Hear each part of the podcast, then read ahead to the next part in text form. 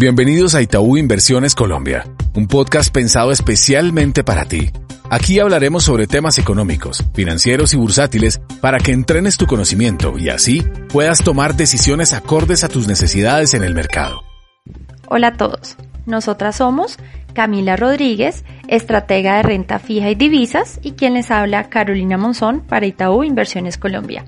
En el episodio de hoy hablaremos sobre las previsiones económicas y de mercado para la tercera semana de noviembre.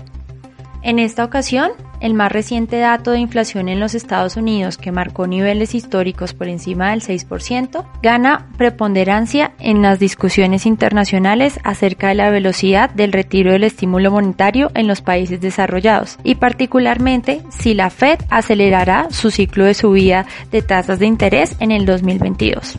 En este contexto, las intervenciones de diferentes miembros de la Fed a lo largo de la semana serán claves para intentar dilucidar la postura de cada uno de ellos en este escenario de mejor recuperación, pero que trae consigo niveles de inflación mucho más altos. Ya en el frente local, la atención estará puesta en la publicación de los datos de actividad y particularmente el PIB para el tercer trimestre del año. Esperamos un avance en términos anuales del 12,4% y en términos trimestrales del 5%. Esta ganancia sería consecuencia del estímulo monetario, el estímulo fiscal, la corrección alcista en los indicadores de confianza y asimismo en las menores restricciones desde el punto de vista de movilidad.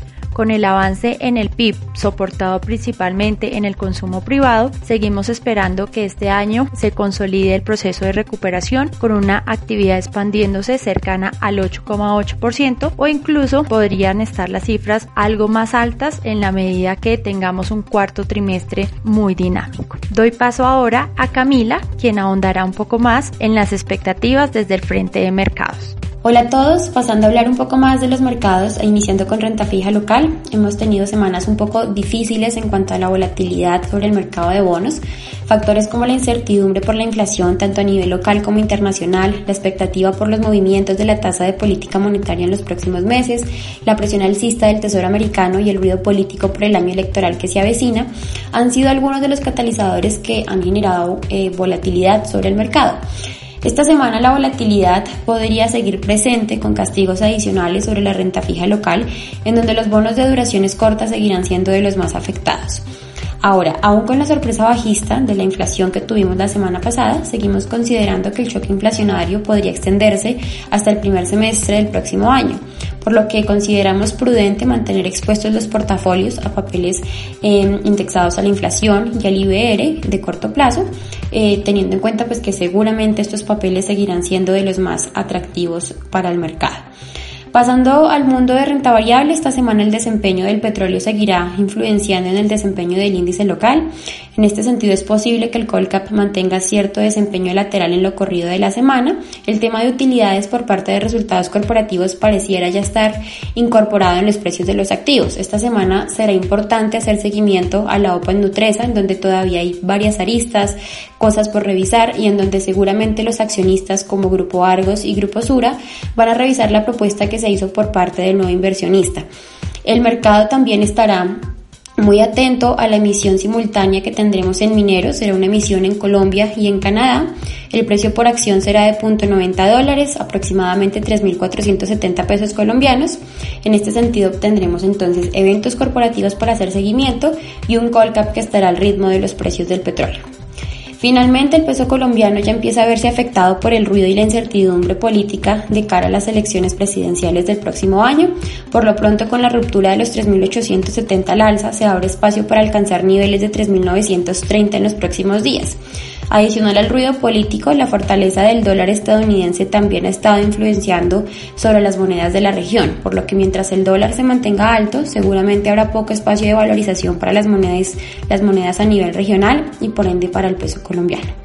Gracias por conectarte a Itaú Inversiones Colombia. Dale play a toda la información económica y financiera que hemos preparado para ti. Gracias por conectarte a nuestro podcast. Dale clic al botón de seguir y así escucha todos nuestros episodios. Recuerda que puedes compartir nuestro contenido con tus amigos y familiares. En Itaú Inversiones Colombia, creemos en el crecimiento y fortalecimiento de tus proyectos. Voy actualizado porque voy con Itaú.